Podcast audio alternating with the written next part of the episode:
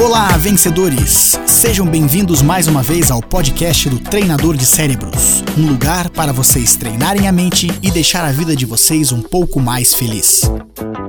Sempre que queremos influenciar pessoas, nós temos que apontar para o pensamento, para o coração e para o ambiente que essas pessoas vivem.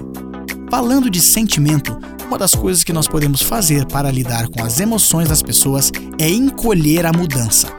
Se queremos que as pessoas sigam em frente se transformando, nós podemos diminuir o caminho para que elas possam entender que o esforço talvez não seja tão grande.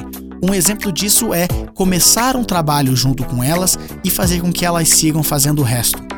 Outra forma é se, por exemplo, nós queremos ler um livro muito longo e achamos que o trabalho é muito difícil, nós podemos nos disciplinar para ler apenas uma página por dia. E não mais que isso.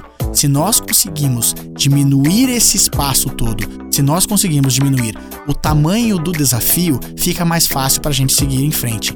Então nós podemos utilizar essa tática com qualquer coisa. Arrumar o quarto por apenas dois minutos e depois deixar o resto para fazer no outro dia. A ler um livro por apenas alguns minutos, 30 minutos de leitura, independente de onde a gente parar. Se a gente consegue fazer isso, a gente encolhe a mudança, a gente encolhe o desafio, divide o desafio em pequenas partes. Experimente, faça o teste. E se quiser saber um pouco mais, acesse treinadordecerebros.com. E lembre-se, você se transforma naquilo que pensa a maior parte do tempo. Boa sorte, sucesso e até a próxima!